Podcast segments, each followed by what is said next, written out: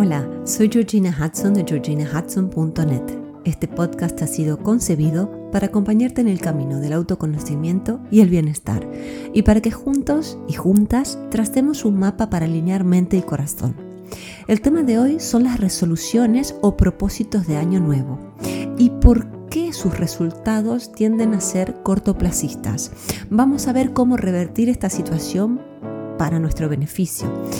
Si quieres conocerme más y quieres enterarte más sobre lo que hago, puedes visitar mi página web en georginahudson.net o mi cuenta de Instagram, georginahudson.coach. Hola, hola, hola, ¿cómo estás hoy? Feliz semana y feliz año nuevo. Es la primera semana del año nuevo, así que es bastante emocionante sentirlo, ¿no?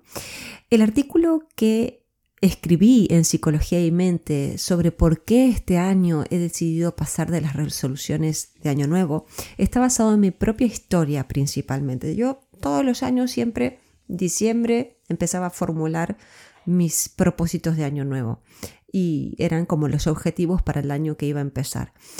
Y ahora, este año ha sido, bueno, el año pasado he tenido como una especie de, no sé, visión de lo que quería para este año y dije, paso paso de los propósitos de Año Nuevo. Te voy a ofrecer un breve resumen en el podcast de hoy. Para zambullirte en el tema y obtener todas las herramientas, te recomiendo que leas el artículo disponible en la descripción de este capítulo y también en mi web georginahudson.net. Allí en el artículo me explayo mucho más y desarrollo mucho más el tema. De todas formas, este podcast es un resumen que te va a servir. Creo que yo ya te he contado que en el 2022 me encontré muy bajita de energía. Eh, no tenía nada grave, pero tuve una seguidilla de infecciones, de virus, de malestares, de dolores, que me han interpelado fuertemente a nivel físico. Es verdad que he tenido los niveles de defensas bajos y de hierro también, pero de todas formas eh, había algo más que no estaba funcionando a nivel físico.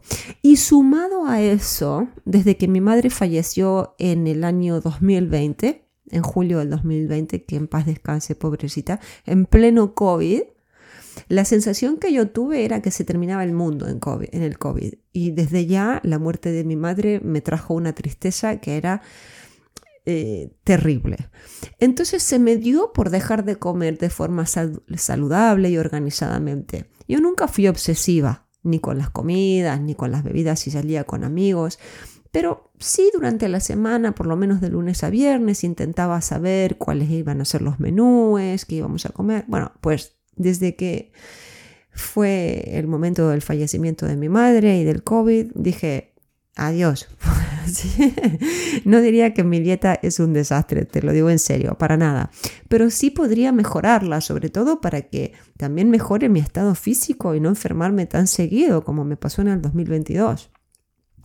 Y te voy a ser sincera, hoy en día, si se me antoja comer o beber algo rico, y que sé que no es lo mejor para mí, pero que me va a dar un subidón en el momento, lo tomo sin pensarlo lo hago así, es como que cambió el chip en mi cabeza y yo sé que eso tiene que mejorar. Pero bueno, el tema es que empezó diciembre y yo empecé a decirme mentalmente cosas como, el año que viene empiezo la dieta, el año que viene voy a ir al más seguido al gimnasio, el año que viene en el gimnasio voy a hacer cosas más fuertes, porque yo en el gimnasio hago pilates y yoga. Eh, el año que viene voy a hacer una consulta para tener más energía. Una, yo tengo una doctora que es espectacular, que nos escucha todas las semanas, así que le mando un saludo a mi doctora de cabecera, pero bueno, pensaba en hacer, digo, decía, el año que viene voy a hacer una consulta un especialista que me ayude a subir mi niveles de energía, porque me siento muy bajita, porque me enfermo a cada rato, patatín, patatán. Lo que pasó es que empecé a sentirme muy, pero muy mal conmigo misma cuando me empecé a machacar con esto de la dieta el año que viene, de más ejercicio físico, de más ir al gimnasio, de hacer ejercicios más fuertes, de hacer una consulta, porque me empecé a sentir vaga. Vaga quiero decir, em, eh, ¿cómo se dice?, aragana, por no organizar mis comidas, por estar inventando excusas para no ir más días al gimnasio, porque mi excusa siempre es que no tengo tiempo, que estoy muy ocupada. Y también me decía cómo puede ser que he llegado a fin de año sin haber hecho nada que sea un poquito más saludable para mí, ¿no? Entonces, de repente le dije a mi marido una vez, me siento horrible porque me miro al espejo y, veo todos los defectos que no vi en todo el año. No sé, de repente me estoy enfocando en los defectos que, seguramente tengo porque soy un humano y no soy perfecta, pero eh, me, veo defectos, me siento defectuosa, me, me siento que debería hacer algo para sentirme mejor físicamente y no lo hago, me siento como que estoy fallándome. Y le comentaba esto, él se quedaba mirándome, pobre, pero me empecé a sentir mal con mi estado actual en el momento donde me estaba planteando los propósitos de Año Nuevo. Y sinceramente me empecé a criticar de una forma bastante despiadada. ¿Cómo puede ser? ¿Qué cosa? Llegar a fin de año así. Es el primer año después de tantos años que te estás enfermando como te has enfermado y demás. Y lo que comenzó a ser una buena idea, porque la verdad que es una buena idea tener una dieta saludable, ir al gimnasio y, consultar médicos que nos puedan hacer bien. Todas esas ideas eran muy buenas, pero terminó siendo un motivo de tensión para mí, porque era como una especie de vocecita así que me machacaba en la cabeza todo el tiempo y me llenaba de estrés y me hacía sentir mal conmigo misma, me hacía sentir culpable, me hacía sentir agobiada y completamente ausente en el momento presente porque cuando yo me estaba diciendo tienes que hacer esto, tienes que hacer lo otro, tienes que hacer esto, tienes que hacer lo otro y me empezaba a sentir mal, me iba directamente a este año, al año 2023, ¿no? En vez de estar viviendo el momento presente allí y entonces en el 2022 cuando todavía estábamos en el 2022 y yo me decía todas estas cosas. Entonces, tener buenos hábitos y tener una visión clara de a dónde nos dirigimos es importantísimo. No se puede vivir como un barrilete en el aire sin que nadie nos maneje, ¿no? O como un globo así suelto en el aire. A lo que no le encuentro sentido, primero que todo, es esperar a que termine el año y postergar todo para el año nuevo. Como decir, bueno, ahora no hago nada y el año nuevo me encargo. No, ¿por qué? Y además, si empiezo mis cambios sintiéndome carente, sintiéndome preocupada y empecinada o no queriéndome tal y cual soy, no me va a servir de mucho. En el ejemplo sobre mí, en esto de ir al gimnasio, por ejemplo, desde que empecé a decir voy a ir al gimnasio todos los días y voy a hacer ejercicios de alta intensidad y demás, si yo hubiera seguido ese camino por obligación, porque me había puesto esa meta, lo más probable es que me hubiera desmotivado pronto y hubiera dejado de ir al gimnasio. En cambio, si yo empiezo cualquier cosa que quiera empezar con una vibración alta, amándome, aceptándome, positiva, con autocompasión. Y ojo, que la autocompasión no tiene nada que ver con la autolástima o la victimización.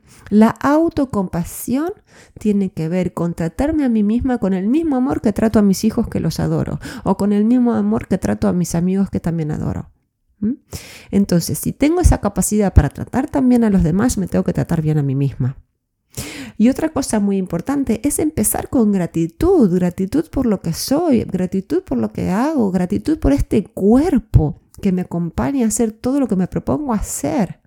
Entonces, cuando empiezo desde ese lugar positivo, optimista, de amor propio, será mucho más fácil instalar mis nuevos hábitos. Y como dije al principio, no es necesario empezar el año nuevo para hacer las cosas. Tengo que concentrarme en el presente, en hacer las cosas un día a la vez.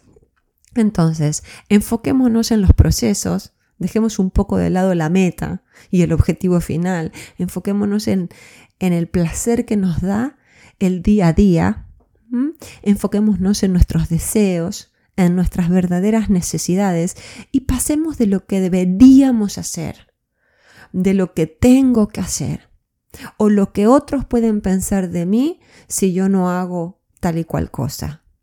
Somos como una radio que emitimos en el universo la energía que tenemos. Si nuestra energía es positiva, vamos a atraer lo que deseamos. Por eso insisto, y voy a repetir hasta el cansancio, que hay que empezar amándonos y no repudiándonos, que era lo que yo sentí en un momento dado en diciembre del año pasado.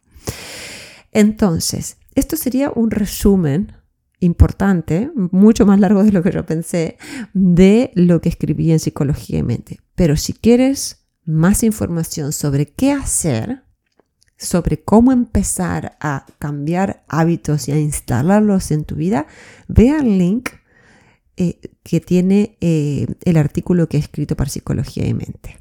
Espero que te haya gustado este resumen, esta publicación en forma de resumen.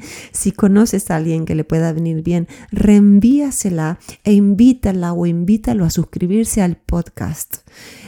Recuerda que este podcast está hecho, pensado para que nos sintamos mejor colectivamente. Cada vez somos más, es una tribu súper grande, a mí me pone súper feliz poder hacerlo.